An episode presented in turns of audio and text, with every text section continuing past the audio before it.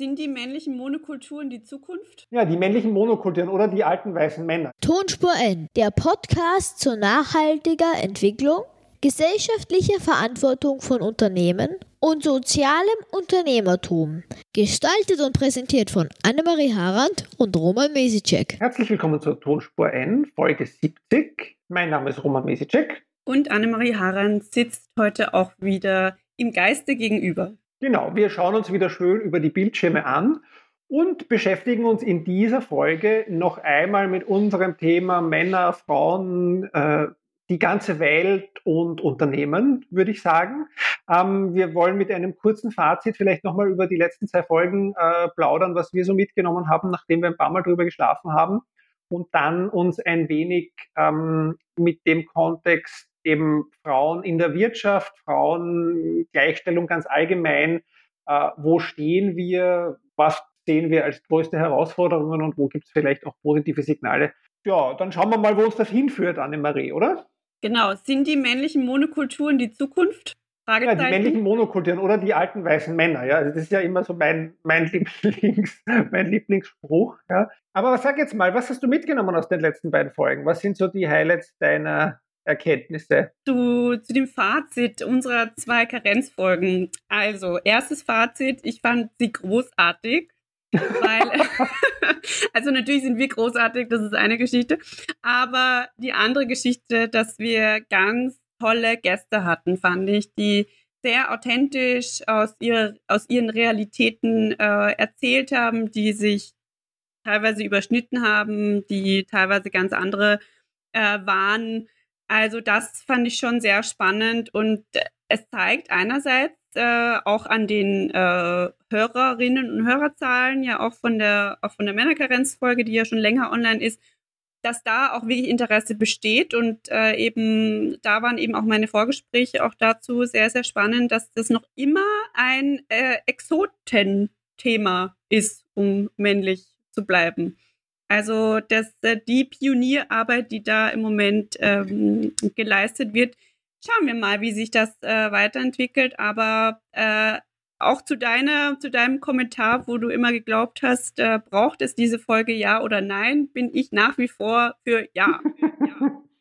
Ich finde ja immer noch, also ich finde, dass es das braucht offensichtlich, weil das ist wohl mein ernüchterndstes Learning, dass ich fand, dass ja eigentlich wir immer noch über Dinge reden, über die wir vor 15 Jahren auch geredet haben. Also das ist, finde ich, schon sehr ernüchternd und ich finde ja immer noch, dass, wieso braucht es noch? Eigentlich darf es nicht brauchen, ja, aber ich gebe natürlich recht gut, dass wir es gemacht haben und ich finde, sie sind auch sehr gut geworden. Also ich habe auch eine große Freude damit, äh, was natürlich überhaupt nicht an uns lag, sondern nur an den Gästen, aber ähm, ein bisschen an uns, weil wir es gut ausgewählt haben.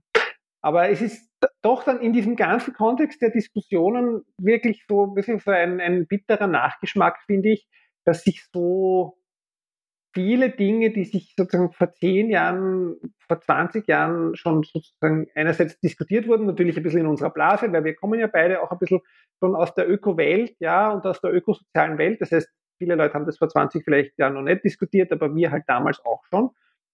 Und so richtig in die Breite ist es eben nicht gekommen. Und das ist schon ein Learning, wo ich mir denke, auch wenn ich das natürlich immer wieder lese und so, aber oft ist natürlich genau diese, diese direkte Konfrontation mit dem Thema, mit Personen auch, die das eben so leben, dann nochmal ein bisschen so ein Wake-up-Call oder nochmal etwas, wo es einem halt einfach realistischer vor Augen geführt wird, dass das wirklich immer noch so ist. Ja? Ähm, und was mich dann schon ein bisschen sozusagen wurmt ist, aber vielleicht können wir das ja heute nachliefern, ist ja, wenn ich dann so äh, überlege, was haben wir jetzt für Lösungsansätze geliefert, ja, weil ich bin ja der größte Kritiker bei Veranstaltungen, wenn ich wo bin und mir nur Probleme vorgebetet werden und mir dann keiner sagt, was machen wir jetzt, ja.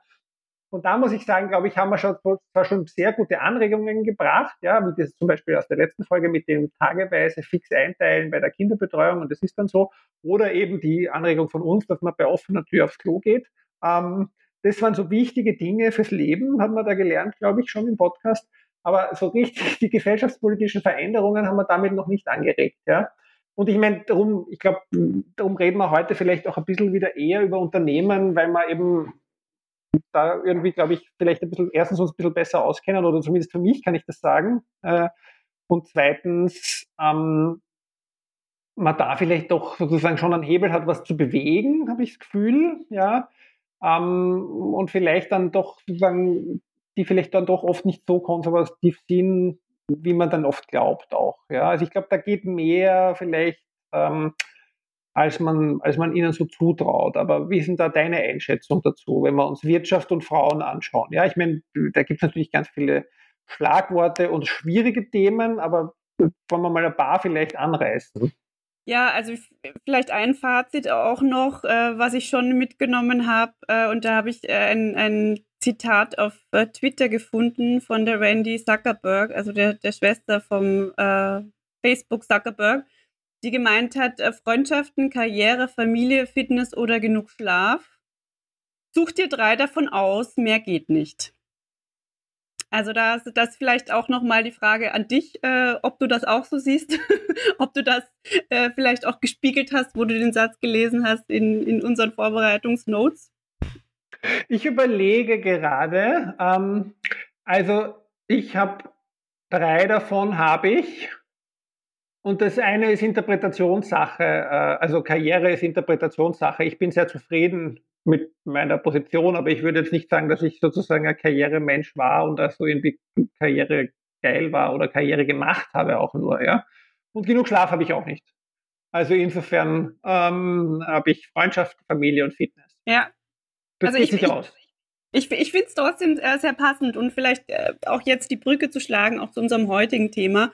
Äh, ich habe mir vor kurzem eben im Corona-Abend-Entertainment bei mir zu Hause eine Reportage vom Club 2 angeschaut, ähm, aus den, ich glaube, es waren tatsächlich Ende der, Ende der 70er, Anfang der 80er Jahre zum Thema Frauen äh, in den Medien und Sichtbarkeit ähm, in den österreichischen Medien.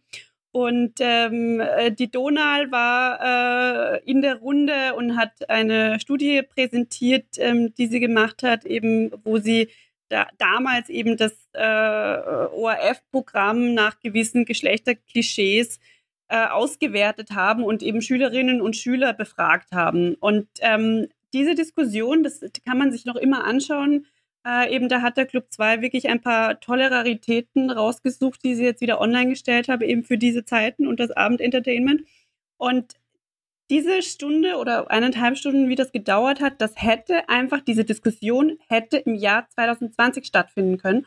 Und das hat mich dann einfach wieder mal, ja, weil man ist ja auch in so einer Blase und, und gerade äh, eben ich, die ja auch mehr oder weniger ihre, äh, wie soll ich sie nennen, äh, Female-Parallelwelt ja, aufgebaut hat, in der in, in meiner Wirtschaftswelt ja vorrangig Frauen äh, vorkommen ähm, hat mich das auch mal wieder zurückgeworfen in die Gedanken, wo stehen wir eigentlich heutzutage bei dem Thema Frauen und Arbeitswelten und natürlich auch Frauen in Führungspositionen, äh, weil ich jetzt klarerweise auch in, in ein Alter langsam komme, äh, wo sich einerseits äh, viele Frauen in meinem, in meinem, Umfeld doch auch entscheiden oder entschieden haben. Äh, bisher eben äh, für Kinder, gegen Kinder für eine Karriere, gegen eine Karriere, äh, sich auch bewusst teilweise rausgenommen haben aus, äh, aus, aus Karrierezielen, obwohl sie keine Kinder haben. Also da passiert gerade ganz viel. Und ähm, da ist es natürlich total spannend. Erstmal, wo stehen wir da? Und, und äh, da bin ich dann auch in einen Recherchewahn verfallen. Nennen wir es erstmal so und ein paar Zahlen dazu, die mich dann auch wieder schockiert haben. Also einerseits eben äh, es ist zwar eine Zahl aus, von der AK äh, aus dem Jahr 2015, dass von den äh, Top 200 Unternehmen in Österreich ähm, sind äh, quasi 5,9 Prozent nur Chefinnen. Also das, wir, wir, sind noch nicht mal bei jeder Zehnten äh, angelangt. Äh, also das ist eine Sache und dass natürlich auch diese ganze äh, Quotendiskussion, die hat jetzt auch tatsächlich ein fünfjähriges äh, Jubiläum in Deutschland, ich glaube in Österreich wurde das auch 2015 eingeführt, auf jeden Fall nach Deutschland. Und äh, wenn man das dann runterrechnet äh, auf Österreich, dass das ja eh Gänsefüßchen nur ungefähr 350 äh, oder 300 bis 350 Unternehmen überhaupt betrifft in Österreich, wo man sich denkt, ja, diese Diskussion war so wichtig und dann betrifft es aber im Endeffekt doch nur 300 Unternehmen. Also da sind wir noch so weit irgendwie hinterher, ähm, was mir in meiner Blase nicht mehr bewusst war. Mhm. Das war die Quote in Aufsichtsräten, genau, die du jetzt angesprochen genau, hast. Genau, ja. danke, danke für die Präzision. Ja, na, weil, weil sonst haben wir noch keine Quote. ich meine, ich weiß auch nicht, also das ist wieder sozusagen, da geht also ein bisschen so bei mir dann die, die im Kopf gleich die Schere auf, ja, weil ich bin dann doch irgendwie ein liberaler Mensch noch irgendwo und denkt man, naja, braucht man eine Quote in Unternehmen. Ähm, aber ich frage mich dann eben, wie kommt man sozusagen zu diesen Frauen in Führungspositionen und du brauchst ja eine gewisse Menge an Frauen in Führungspositionen, damit du überhaupt dann auch genug Personen einmal hast, sozusagen mit Seniorität, weil du willst ja jemand mit Seniorität in einem Aufsichtsrat haben, ähm, die dann dort auch drinnen sitzen können. Also wir sehen ja auch die Herausforderungen bei der Besetzung dieser Positionen auf allen Ebenen. Aber wie siehst du als, also du als Frau und Führungsperson, das muss man, darf man auch nicht vergessen, ja, ähm, du bist ja schon, äh, hast ja schon Karriere gemacht, du bist ja schon Unternehmerin und Unternehmensleiterin und Geschäftsführerin.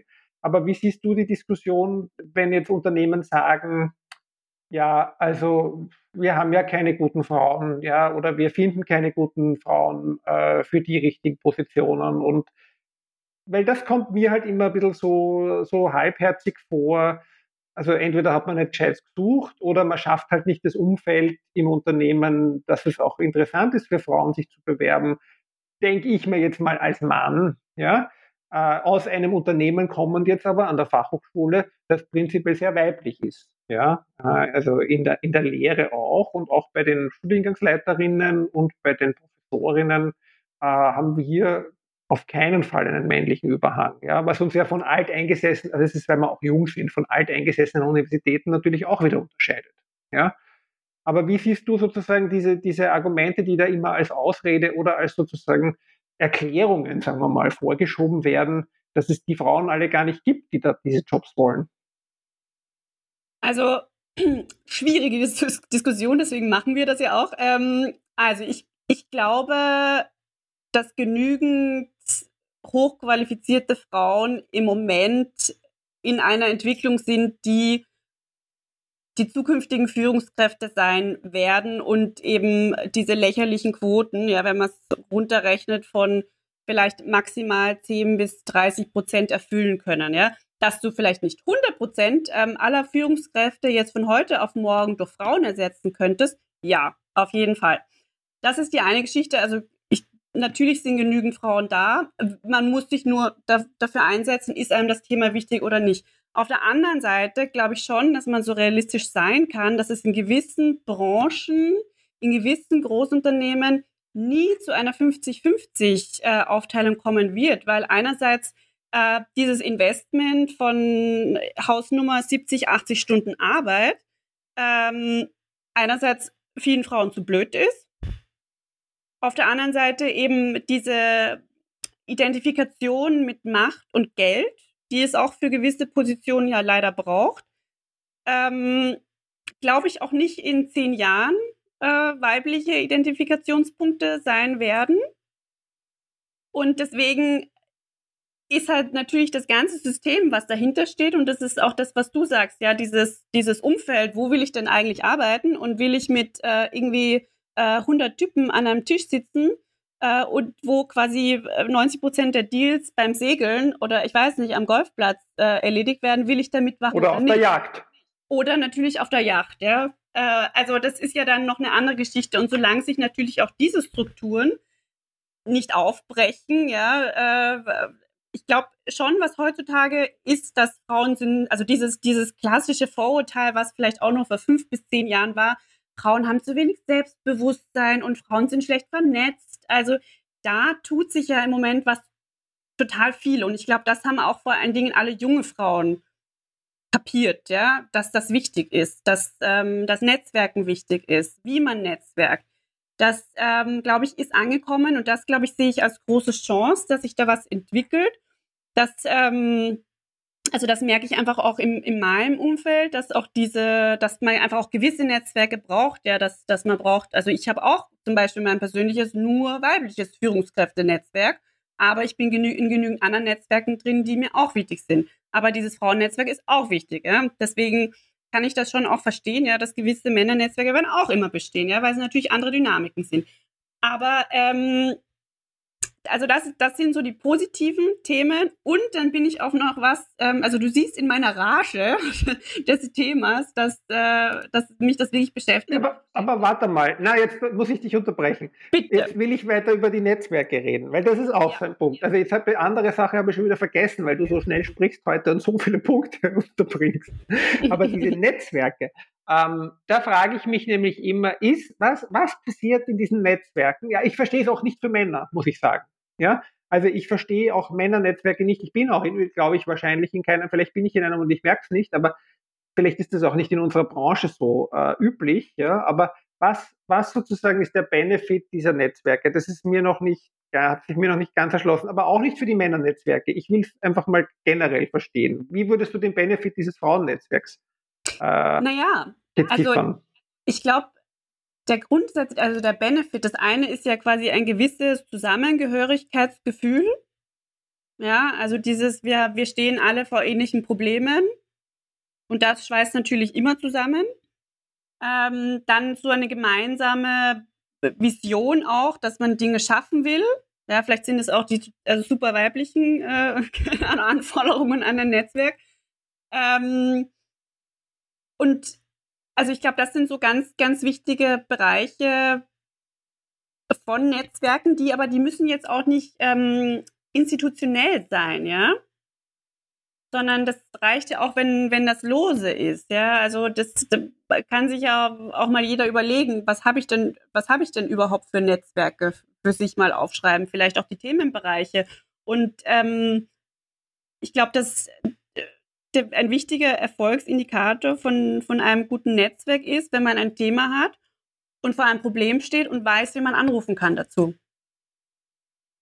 Und das ist harte Arbeit und das gehört aber auch ähm, dazu zu dem Thema Arbeit an sich, finde ich. Auch, und, e, nämlich auch egal, in welcher Position man ist, ob man jetzt in einer Führungsposition ist oder äh, ja, einfach seinen, seinen, seinen, äh, seinen Schreibtischjob erledigt, ja, weil auch da ähm, geht es darum, vielleicht auch intern innerhalb von einer Firma, wen kann ich da anrufen eben für ein, für ein Problem.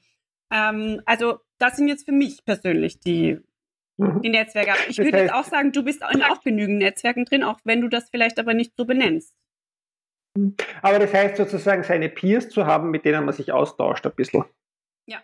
Ja. Ja? Und das ist in dem Fall eben sozusagen jetzt, weil du sagst, es gibt halt weibliche und männliche Netzwerke. Naja, wahrscheinlich würde ich sagen, also wenn ich jetzt darüber nachdenke, dann ist es wahrscheinlich im ersten Fall über fachliche Themen, sind es meine, meine Lehrenden im Studiengang geworden. Männer und Frauen, mit denen ich wahrscheinlich am meisten diskutiere irgendwas. Und früher war es schon sehr stark wahrscheinlich dieses ganze Netzwerk der ganzen Szene von Nachhaltigkeitsveranstaltungen, aber da gehe ich ja nicht mehr zu so extrem vielen. Äh, und jetzt gehen wir ja alle nirgendwo mehr hin. Ja? Das ist übrigens, ja, finde ich, das jetzt nur als Sidestep. Dieses Netzwerk, was du da hattest, das wirst du auch nie wieder verlieren. Das ist ja das andere. Ach doch, das habe ich verloren.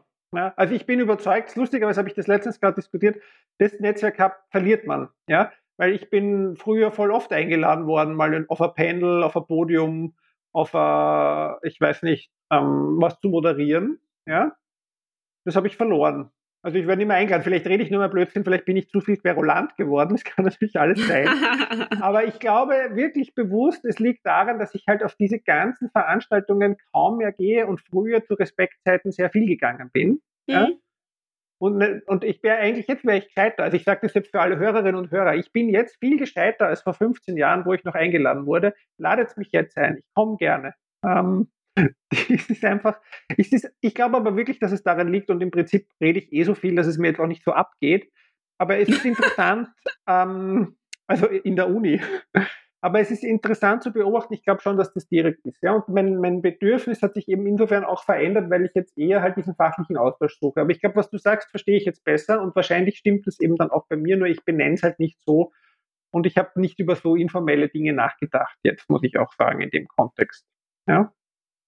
Ja, aber jetzt erinnere ich mich wieder an meine zweite Frage. Ha, ich unterbreche dich und. Ja, ich, ich, ich will nur die ganze Zeit eine Sache sagen, aber schieß los. Na, aber ich, merke ich, merk vielleicht, mir. vielleicht äh, sagst du es trotzdem, aber vielleicht passt ja auch. Also weil das andere, was du gesagt hast, wo du begonnen hast mit deinem Argument vorher, da habe ich mir gedacht, ähm, es geht ja dann eigentlich vor allem um die Kultur im Unternehmen, oder? Also dann ist es ja im Prinzip, führen wir wieder alles da, äh, wieder, oder führen wir das sozusagen darauf zurück, sehr stark, weil was du gesagt hast, eben will ich das, will ich dorthin, will ich mit Männern im Raum sitzen, will ich dieses sozusagen System so äh, haben.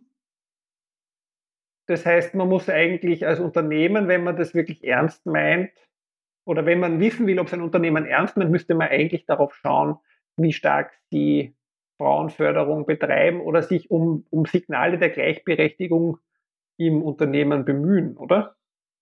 Ja, absolut. Und ähm, da schaut es ja auch nicht so gut aus. Ich habe mir ja nur äh, einen Astra-Gewinner angeschaut, dessen Namen ich nicht nennen möchte. Und äh, da. Wir nennen war, keine Namen. Wir nennen keine Namen. Äh, ja, und da ist halt tatsächlich das Ziel, ähm, ja, oder, oder sagen wir mal so, die, die, der Status quo auch nicht mal irgendwie 10 Prozent äh, von Frauen in Führungspositionen und das äh, die Ambitionen dazu sind jetzt auch nicht wirklich äh, hoch, ja, kann man jetzt auch sagen, weil es vielleicht aufgrund der Branche realistisch ist. Aber ähm, also wie gesagt, wenn da, wenn da alles, was da unter 10 Prozent ist, äh, kann ich ja persönlich ja fast nicht ernst nehmen. Also A und B, also wir nennen den Namen nach wie vor nicht, aber ich glaube, was ich interessant finde an dem, äh, an dem Unternehmen ist, nicht, dass ich das gut heiße, aber ich finde es interessant und ich möchte noch darüber nachdenken, ob ich es eine gute Strategie finde. Sie sagen, Sie wollen genauso viel Frauen im Top-Management wie der Gesamtschnitt der Belegschaft ist.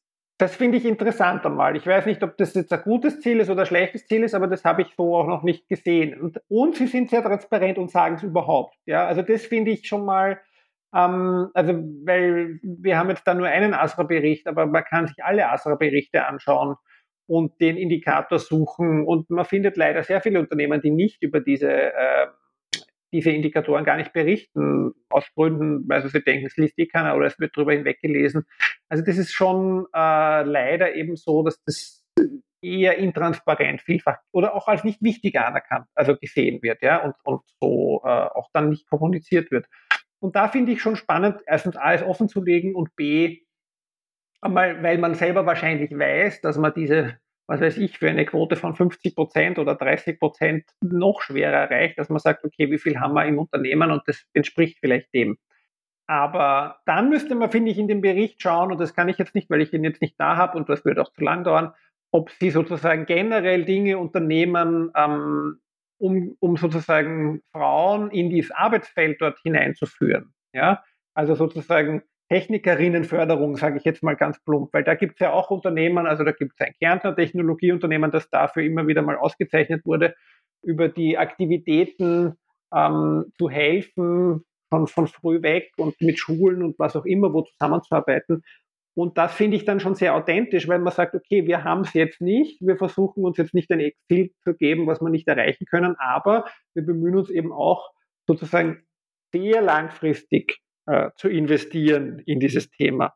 Und das würde, finde ich, da dazugehören, damit das echt passt. Ja, so haben wir jetzt sozusagen diesen einen Teil, den finde ich eigentlich gar nicht so schlimm, aber natürlich sozusagen von den absoluten Zahlen ein Wahnsinn. Ja, aber ich glaube, das sozusagen dieses langfristige, ähm, aber das liegt halt den Unternehmen auch nicht so nahe, weil wenn die jetzt in einen Kindergarten investieren und dort eine Technikbox den Kindern schenken, ja, bis die Kinder Großartige Idee.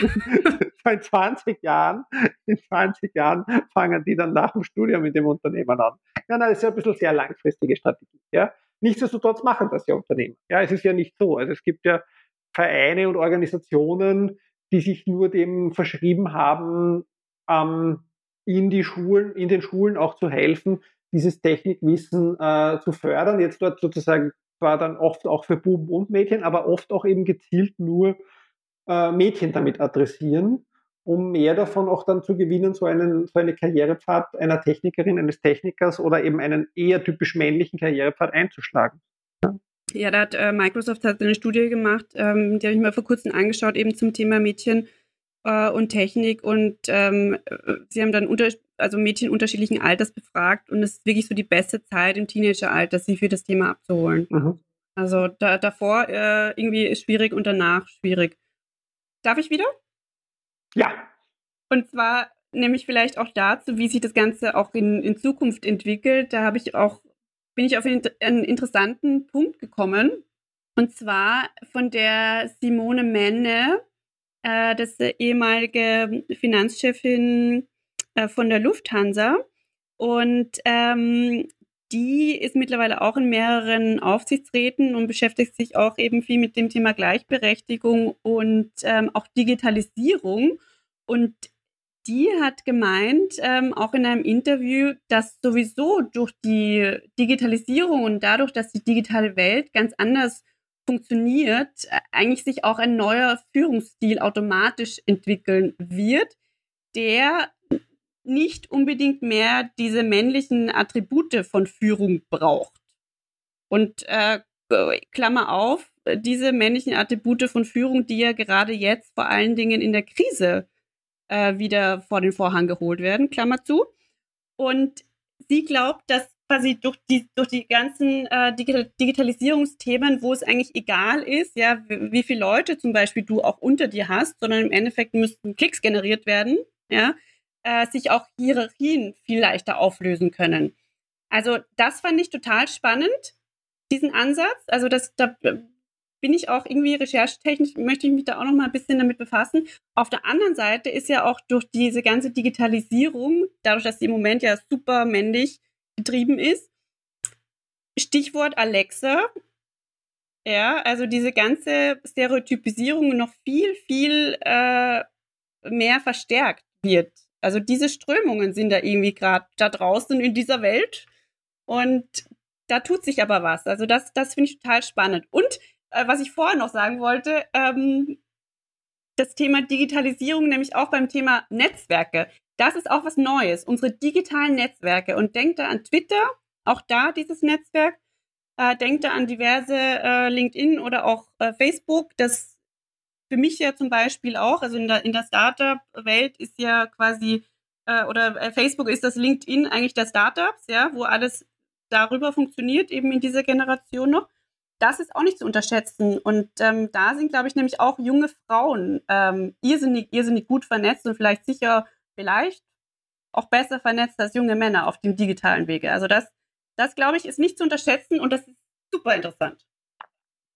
Also digitale Netzwerke habe ich so auch noch nicht gesehen, aber da gibt es natürlich auch die Diskussion, also das glaube ich ist, äh, es gibt von der Uni Bath in UK gibt eine sogenannte Sync List, ja, dort haben sie irgendwie Kolleginnen und Kollegen zusammengetragen, die zu CSR twittern und ähm, nach gewissen Kriterien. Ich bin dort auch drauf, netterweise, was mich sehr freut, weil ich finde, das sind super coole Leute, die sehr gut publizieren, also ganz weit, viel weiter vorne als ich jetzt, was wissenschaftliches Arbeiten angeht. Aber ähm, da gab es auch dann eine Diskussion darum in dieser Gruppe, warum nicht so männlich ist diese Liste. Ja, und warum Frauen weniger twittern oder ob Frauen weniger twittern oder, oder woran das wieder lag, ich meine, da gab es keine Auflösung. Es wurde nur sozusagen, weil das natürlich alles sehr sensible Personen sind, die da drinnen sind, auch für diese Themen, dann sehr intensiv diskutiert ähm, und ohne aber Ergebnis, weil es dann irgendwo hat sich verlaufen. Das fand ich sehr spannend. Aber da gibt es ja auch wahrscheinlich wieder Studien oder so, Twitter männlich oder weiblich ist. Auf jeden Fall kann man sicher sein, wenn man als Frau irgendwas twittert. Also das kann ja ich nur nachvollziehen, weil ich lese, wird man gleich einmal von ein paar Männern belehrt. Ähm, also so bekomme ich das mit. Und das ist ja auch wieder sozusagen wirklich ein Sittenbild ähm, von, von vor, vorgestern.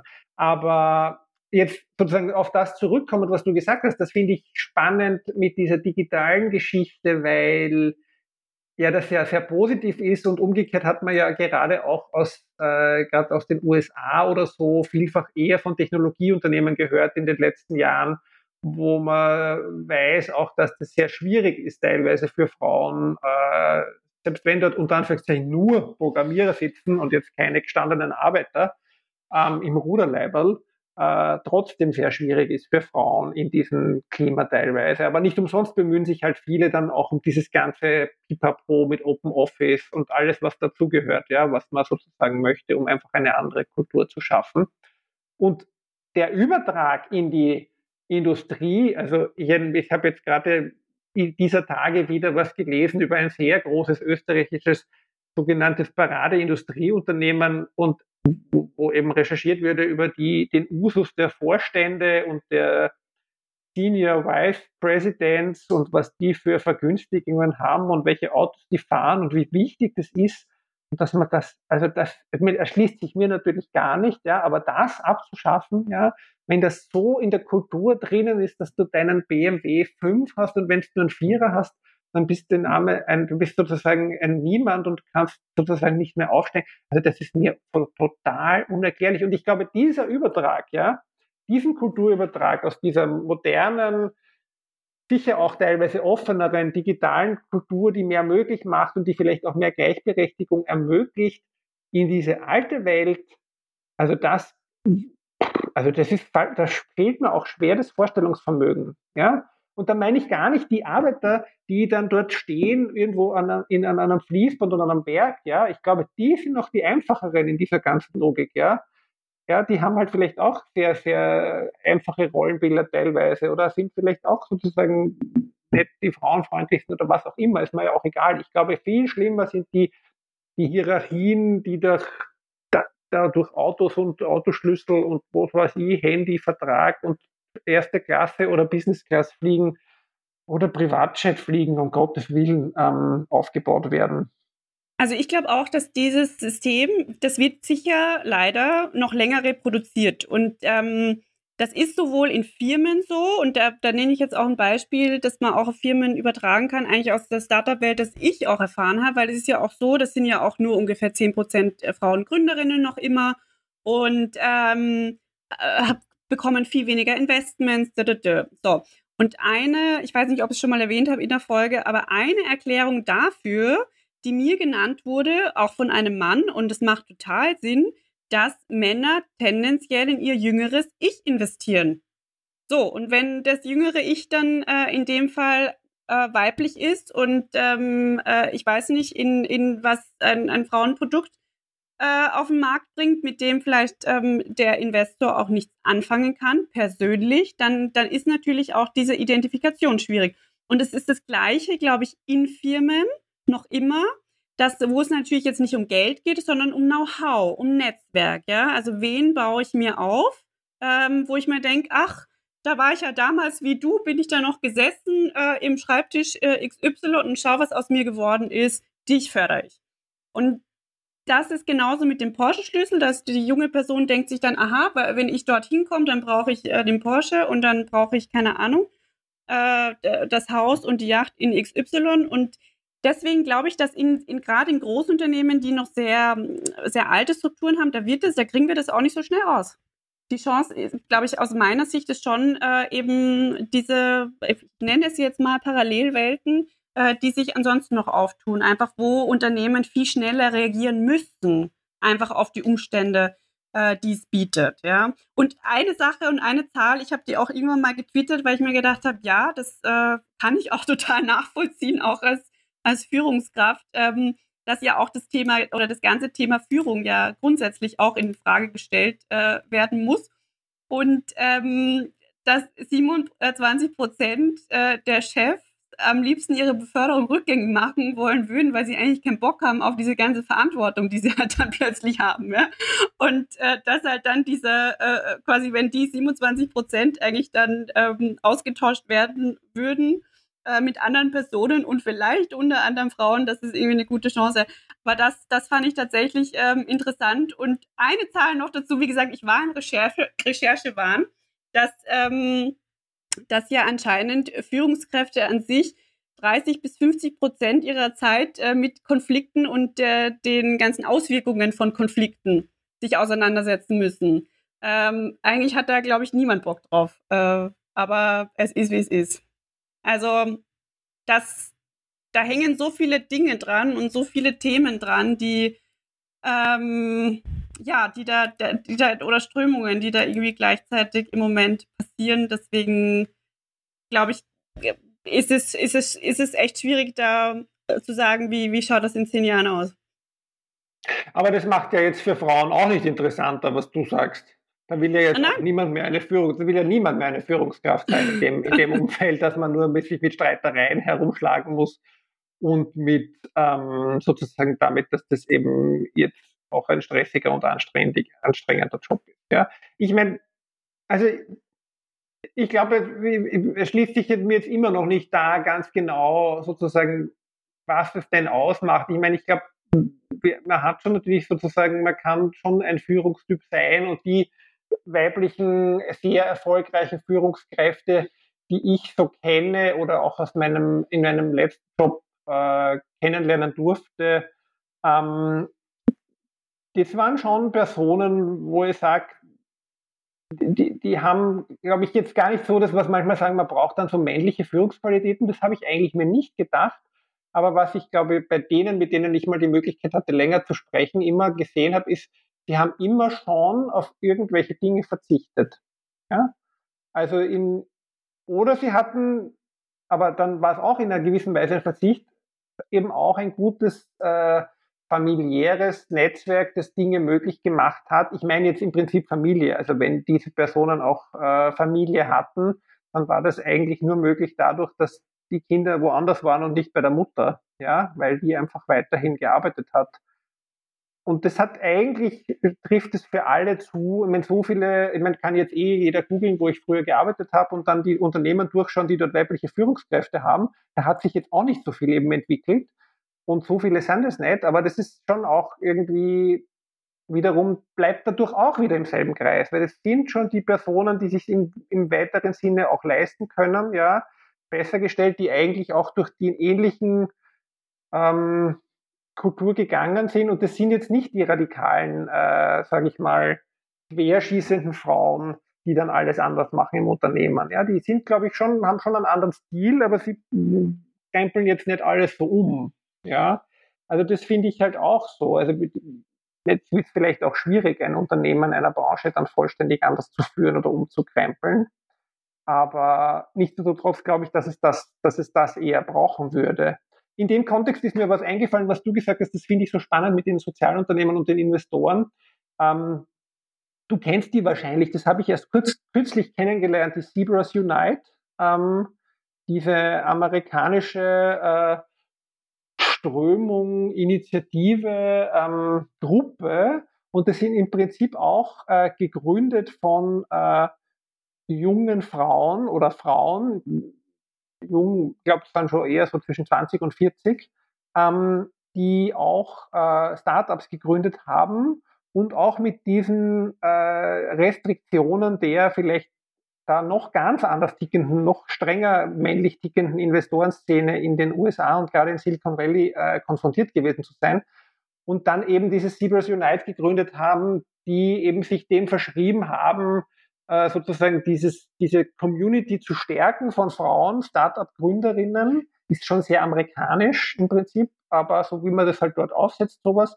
Und dann äh, damit eben auch mehr Bewusstsein zu schaffen bei Investoren und in dieser Entrepreneur, da geht es jetzt nicht um Social Entrepreneurship, da geht es um Entrepreneurship ganz generell, in dieser Entrepreneurial Area für Frauen ähm, einfach mehr zu ermöglichen. Also ein Frauen-Entrepreneur-Netzwerk. Die haben auch einen Podcast, ähm, den ich auch recht interessant äh, finde. Ähm, und sie schreiben auf ihrer Webseite, das habe ich jetzt gerade aufgemacht, dann kann jeder das googeln.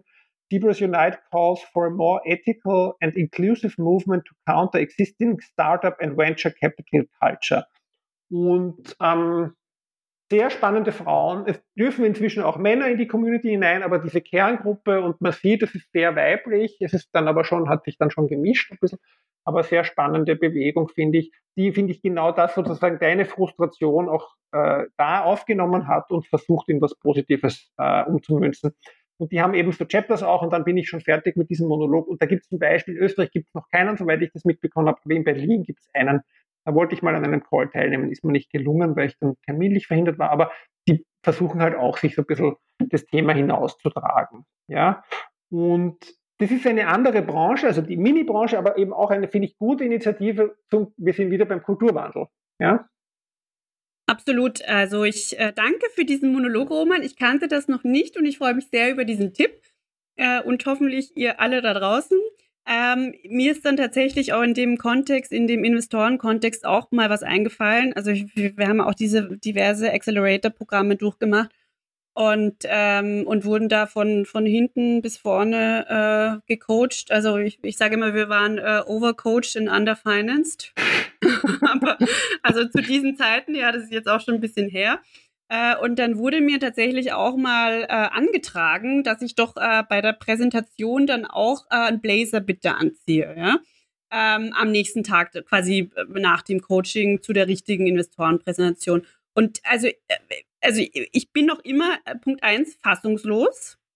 Ähm, und Punkt zwei hat mich das dann auch zu einer, äh, zu einer weiteren Recherche geführt, weil ich mir nämlich mal angeschaut habe, naja, was sind denn so die Don'ts äh, für, die, für die Karrierefrau und ähm, was sind so die Tipps, die Frauen zu hören bekommen, die Männer nie zu hören bekommen würden? Also ich ich habe da ein paar Sachen zusammengetragen und Roman, du darfst äh, mir sagen, wenn dieser Tipp dich auch schon erreicht hat.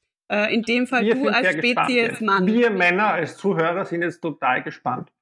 Ich kriege ja dauernd Tipps. Na. also ich sag mal, äh, diese, dieses Thema, ja, äh, zieh dich weniger feminin an. Äh, am besten trag noch eine Brille. Ja, also egal ob Fensterglas oder nicht, äh, dann wirkst du kompetenter. Hat dir das schon mal jemand gesagt, Roman? Ich trage ja Brille, das muss man niemand ja. sagen. Ja. Na, also mir hat vielleicht schon mal jemand gesagt, ich soll mich gescheit anziehen, aber das ist auch schon lange her. Ja, genau. Von meinen Dann, Eltern. Ja, die, die, dürfen das. Also Eltern dürfen das auch. Ja. Dann ähm, auch ein, ein, ein schöner ähm, Tipp, also sei nicht so nett, weil, und da gab es auch eine Headline dazu, Humor schadet Frauen bei der Karriere. Also da muss ich ja, ich halte es eigentlich überhaupt nicht aus, sowas, aber das sind die Tipps, die auch halt an junge Frauen herangetragen werden. Ja, das ist ja das grundsätzliche Problem. Dann äh, weiterer Tipp, Sätze auf Statussymbole, siehe der Porsche-Schlüssel. Also ich habe mir dann schon immer überlegt, soll ich mir mal jetzt mal einen Porsche-Schlüssel zulegen, um, ein, um ihn einfach nur mal in einer Männerrunde fallen zu lassen und dann zu schauen, was passiert. mein, du musst ihn so auf den Tisch legen, dann den Schlüsselbund ja, mit genau, dem Porsche. Genau, ja, das richtig, ist super, genau. mach das. Das finde ich super ja, cool. Ja. Ich, das äh, mache ich also, auch, damit kann ich auch drum punkten. Ja, absolut, absolut. Ja, also wir sollten uns alle Porsche Aber nicht bei meinen Studis. Also eigentlich sollten, sollten wir uns Tesla-Schlüssel checken, ähm, die, die teuerste ja, das Variante, stimmt. das äh, eher für die Tonspur passend. Dann ein weiterer Tipp, ähm, ich weiß nicht, ob dir das schon mal jemand gesagt hat, aber bitte Roman, geh langsamer. Du wirkst so mhm. gestresst, wenn du schnell gehst, den Gang hinunter. Wirke langsamer, dann wirkst, äh, gehe langsamer und dann wirkst du kompetenter. Okay. Ähm, Merke ich mir jetzt, ja? Ja, und das habe ich tatsächlich ähm, auch schon Männer diskutieren gehört. Im realen Leben. Langsamer das, gehen? Dass, äh, genau, ja, dass, dass äh, darüber gesprochen wurde, dass äh, Frau XY äh, immer die Gang hin und her läuft. Und dass, äh, dass sie das nicht kompetent wirken lässt. Mhm. Also ähm, das sind leider Tipps, die tatsächlich äh, nicht aus der Luft gegriffen sind. Aber es ist absolut äh, absurd. Ja, also das ist vielleicht nur eine, eine äh, Auswahl und dann natürlich eben, also als Frau muss man sich dann noch irgendwie um sich selbst kümmern, klarerweise. Und ähm, also Meditation und alles, also der Selbstoptimierungswahn natürlich auch für die Karrierefrau. Also das, ähm, es ist ja nie genug, ja. Also das ist ja, fängt ja schon beim weiblichen Körper an und dann höre ich auch wieder auf damit. Ähm, ist natürlich auch bei dem Thema äh, Frau im Beruf und auch Frau als Führungskraft. Äh, man kann ja sowieso oder die Frau kann eh nichts richtig machen. Es wird von A bis Z äh, alles rum bemängelt und ähm, äh, ja, als erstes wird sich der Blazer angeschaut äh, von einer Frau, welche Farbe er hat. Und dann äh, eine, eine Sache, was ich ganz cool fand, dass die Corinna Milborn, äh, eine Moderatorin, Fernsehmoderatorin in Österreich, die hat dann irgendwann beschlossen, sie zieht einfach nur noch ähm, einen schwarzen Anzug an und fertig, um diese Diskussion aus der, aus, aus der Welt zu schaffen. So kann es auch gehen. Sehr, sehr gute Entscheidung. Also ich, wir, wir, wir, brauchen andere Gesprächspartner, die das irgendwie nachvollziehen können, weil ich kann das alles so nicht nachvollziehen. Ähm, also wir brauchen so richtige Männer, äh, die, die, das auch so machen wollen, weil ich verstehe das gar nicht. Aber umgekehrt muss ich sagen, ich, ich verstehe es insofern schon. Also ich schaue auch immer, was die Kollegen anhaben und die Kolleginnen. Ja, also das interessiert mich schon. Und also ich finde, ein gepflegtes Äußeres auch wichtig. Ja? Natürlich. Aber nicht bei Frauen nur. Also ich denke mal, es ist schon okay, wenn man jetzt Professor ist und so bei uns an der Fachhochschule, ja, dann kann man sich auch irgendwie, sollte man sich, äh, finde ich, auch ein bisschen so geben. Ja, und das finde ich auch, ist auch bei uns eigentlich ganz ganz üblich, ja, aber wir sind jetzt auch keine technische Universität, da sind schon ein bisschen die, also das ist totales Klischee, aber ich habe ja an einer technischen Universität studiert, also darf ich das sagen, da sind die Leute schon ein bisschen schludriger unterwegs und bei uns im Business Department sind eh alle immer sehr adrett, ja, und gepflegt. Also das ist schon, schon interessant. Also ich achte da schon ein bisschen drauf und ich bin wahrscheinlich auch da ein bisschen oldschool und so erzogen worden, dass das, diese Äußerlichkeiten sehr wichtig sind, ja. Und das habe ich, kann ich halt meine Erziehung dann nicht ganz verheimlichen, dass mir das halt alles nicht ganz egal ist. Ja? Aber ich würde niemals auf die Idee kommen, äh, das zu kommentieren. Ja? Ich würde mir vielleicht was denken, aber ich würde jetzt nicht denken, Marco, bitte. Na, also das ist mir unerklärlich, ja. Also verstehe mich nicht falsch. Also ich glaube, diese Uniform, ja, und das ist ja ein schwarzer Anzug, ist ja nichts anderes für Männer oder je nachdem, welche Farbe, meistens schwarz, ja. Das ist schon in Ordnung. Also das finde ich auch, also das klarerweise, jeder, jeder, der in einen Anzug steckt, hat eine andere und das ist ja die Funktion von Kleidung, ja, dass, dass natürlich die auch gewisse Sachen ausstrahlt. Ähm, das finde ich auch total in Ordnung im Business-Kontext, ja, aber es ist leider halt noch immer, äh, wird halt ein Unterschied gemacht. Ja, also weiß ich, ja, ja, es wird sicher ein Unterschied gemacht, aber so wollte ich jetzt nicht rüberkommen, dass ich sage, alle müssen einen Anzug. Ich habe meine Adrett nicht mit Anzug. Ja, das hätte Adrett. ich nicht gleich. Ein adretter Mann muss keinen Anzug tragen. äh, na gut, okay. Wir müssen sozusagen jetzt mal sozusagen jetzt noch ein paar Empfehlungen abgeben, also was wir tun können, weil jetzt haben wir wirklich von vorn bis hinten alle Themen aufgemacht, ja. Wobei ich glaube, ein bisschen ist schon dieses, äh, wir kommen immer irgendwie zu denselben Themen beim Nachhaltigkeitsbereich. Äh, also es geht schon immer noch ums drüber reden und Bewusstseinsbildung, habe ich den Eindruck, weil das haben wir jetzt, glaube ich, gut gemacht, weil diese Negativbeispiele, von die du da gebracht hast, ist ja immer noch, also das finde ich ja total skurril, ja, mit dem Porsche-Schlüssel. Also ich brauche einen Porsche-Schlüssel jetzt. Ja. und, und das andere ist, dass eben die, diese große Frage äh, der sozusagen aus dem Unternehmen heraus, und da können Unternehmen schon was tun, ist diese Kulturfrage. Ja, also das sozusagen daran zu arbeiten, das zu ermöglichen. Jetzt fällt mir leider doch noch eine Episode ein, ähm, von diesem, das ist jetzt schon ein paar Jahre her, die wurden auch mit dem Trigos ausgezeichnet, ein ähm, oberösterreichisches äh, Metall, metallverarbeitetes Metallbauunternehmen, die äh, Familienunternehmen, die dann einmal eine Chefin bekommen haben, äh, also wo eine der, der Töchter das übernommen hat, das Unternehmen, die Geschäftsführung, und ähm, dann in einer sehr männlichen Branche äh, darauf gesetzt hat, sie wollen jetzt auch weibliche Lehrlinge haben. Und da, ich kann mich nur so an eine Aussage von ihr erinnern, wo, wo sie dann sie gefragt haben, wie sie das geschafft hat und so. Und sie hat dann vieles aufgezählt, aber sie hat zum Beispiel eines gesagt, naja, wenn man keine getrennten Umkleideräume hat, dann wird man keine Frauen haben, ja, und keine Mädels, die da Lehre machen, die dann mit den Männern im Umkleideraum sind. Das ist ganz klar, da muss ich gar nicht überlegen, ja, habe ich gar nicht überlegen müssen, so mehr oder weniger, hat sie gesagt, und hat einfach irgendwo angefangen, ja, und das, ich meine, das ist jetzt sozusagen, weil es einfach wirklich Industriebetrieb ist, vielleicht nochmal ein anderes Beispiel, aber ich finde es so spannend, einfach mal genau hinschauen und überlegen, was ist denn so, was sind so Dinge, Muster, Prozesse, die im Prinzip eigentlich sozusagen diese Gleichstellung behindern oder diese Möglichkeiten, muss ja nicht nur die Gleichstellung behindern, sondern einfach die Möglichkeiten einschränken, ja. Das gibt ja einerseits jetzt in unserem Kontext für Frauen, aber das gibt es ja auch für ganz viele benachteiligte Gruppen, kann man das ähnlich angehen, ja. Und ich glaube schon, ähm, dass man da wahrscheinlich in jedem Unternehmen was findet, wenn man genau hinschaut. Genau, wenn man genau hinschauen will, ja. Das ist, glaube ich, wirklich der Punkt. Genau, genau hinschauen will. Ja. Genau, also wenn, wie, wie, du sagst, ja, und ähm, eben dafür braucht es halt auch, wenn man hinschauen will, und dafür braucht es halt einfach auch diese Diversität, dass, dass es jemand gibt, der, der hinschauen kann. Ähm, also. Ja. Ja, also man muss sich Leute mit diesem wachen Blick und vor allem auch Frauen, aber durchaus eben auch Männer mit dieser Sensibilität ins Unternehmen holen und wirklich, ähm, das ist ja eh ein alter Tipp, den kann man immer anwenden bei jedem Themengebiet, vielleicht eben auch versuchen, die Vorschläge der Belegschaft, ja, ein anonymer Briefkasten, was passt mir nicht, ja, ähm, ist, es sind alles Dinge, die durchaus Sinn machen. Ja, also es muss ja, wenn, wenn jemand sich wieder gleich seinen Namen nennen muss, damit er sagen kann, okay, mir passt eigentlich nicht, dass die, was weiß ich, Männer mir immer zuschauen, wenn ich auf die Toilette gehe, weil die immer die Bürotür offen haben, ja, direkt vor, gegenüber des Frauen-WCs. Ja, ich meine, das sind solche Dinge. Ja, ich meine, das ist, das sind alles Sachen, die man abstellen kann. Aber das ist vielleicht etwas, was man nicht offensiv sagen möchte. Äh, also dass sozusagen so Informationssysteme schaffen in Unternehmen, das gilt eigentlich eh äh, bei jedem Thema, auch bei Vorschlagswesen. Das macht schon Sinn, das abzuholen, ja, weil die Mitarbeiterinnen wissen es dann doch oft am besten.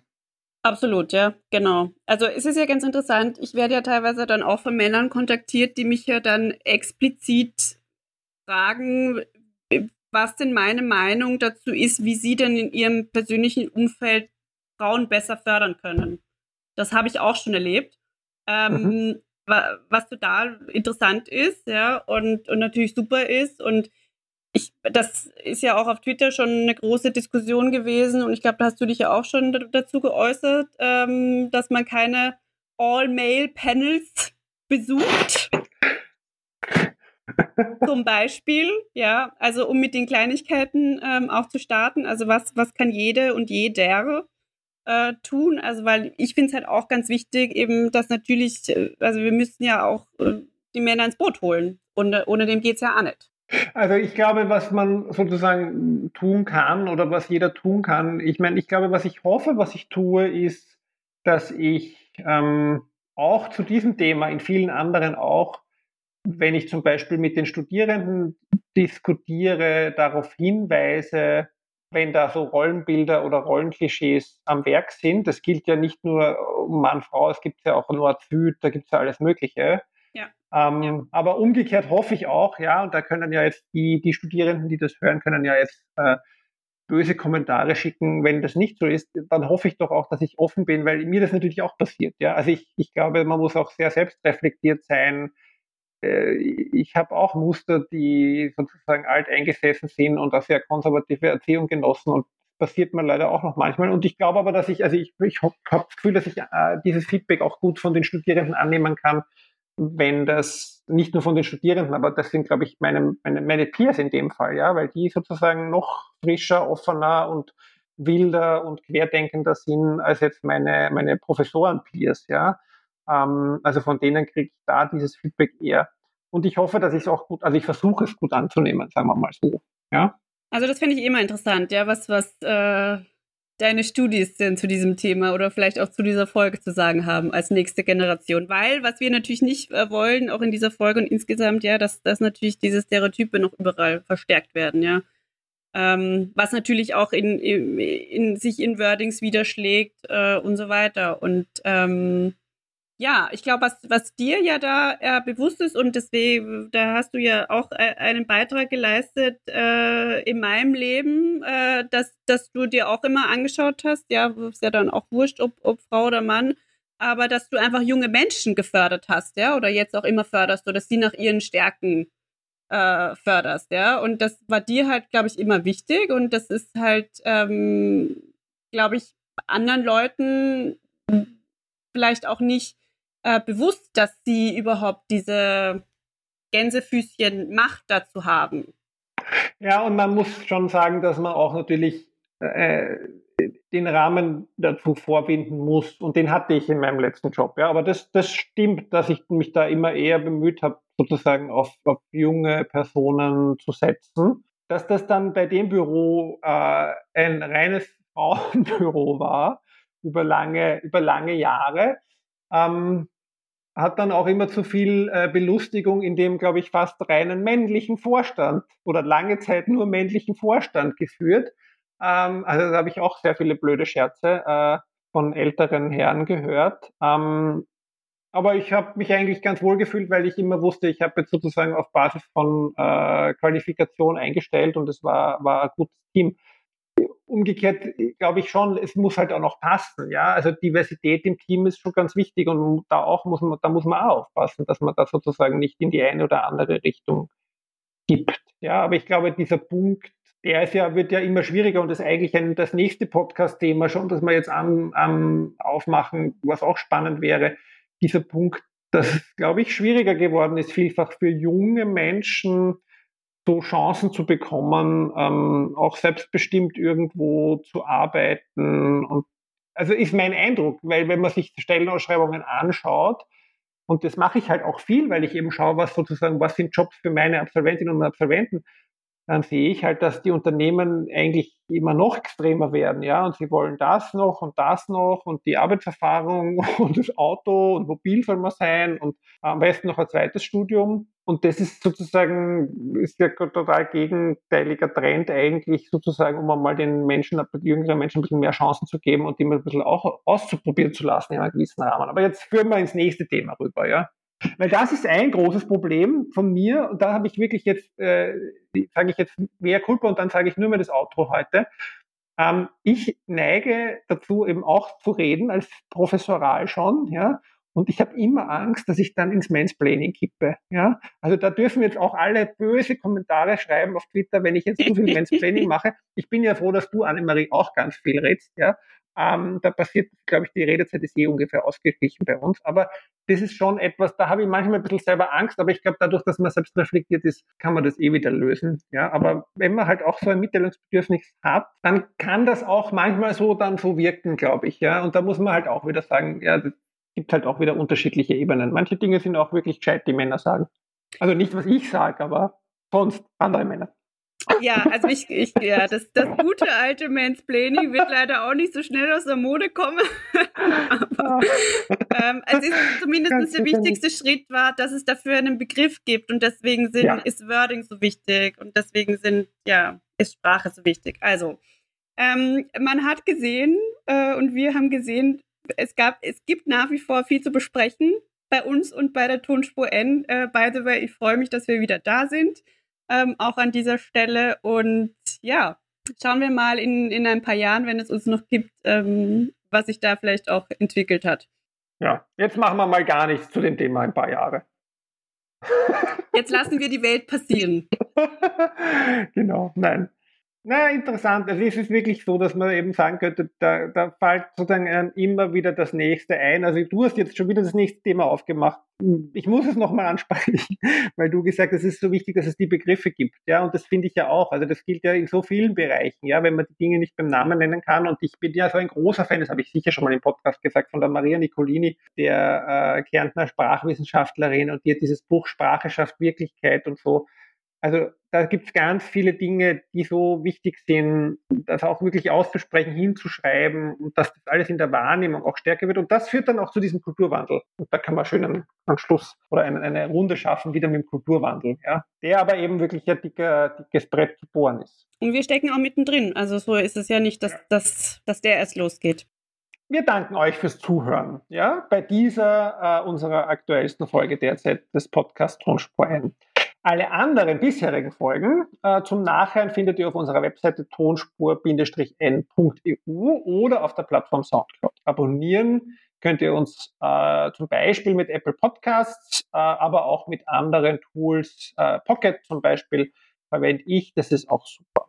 Wir freuen uns über positive Bewertungen und Kommentare überall, aber insbesondere in iTunes, aber iTunes heißt ja nicht mehr iTunes, das heißt ja Podcast. Also dort, wo man die Podcasts abonniert, bitte für uns positive Bewertungen abgeben oder auch auf Spotify, da geht es auch, weil das äh, hilft uns, noch mehr und weitere Hörerinnen und Hörer zu bekommen. Wenn ihr Feedback zum Beispiel zu Romans Mansplaining Qualitäten habt, Fragen oder Vorschläge habt äh, zu anderen Themen oder vielleicht auch Kommentare zu dieser Folge, dann schreibt uns per E-Mail an podcast.tonspur-n.eu. Folgen könnt ihr uns auf unseren Social Media Kanälen Twitter at tonspur-n, Instagram at tonspur-n und auch auf Facebook noch immer tonspur-n. Ah, wir sind so oldschool. Annemarie Harand ist Co-Gründerin und Geschäftsführerin der Erdbeerwoche. Ihr erreicht sie auf Twitter unter Annemarie Harand. Roman Mesicek ist Studiengangsleiter und Nachhaltigkeitskoordinator der Fachschule Krems und auf Twitter unter Roman Mesicek erreichbar. Tonspur N wird produziert von Greenbean Podcast Konzepte und Produktion zu finden unter www.greenbean.at. Dann bis zum nächsten Mal. Wir wünschen euch eine gute Zeit.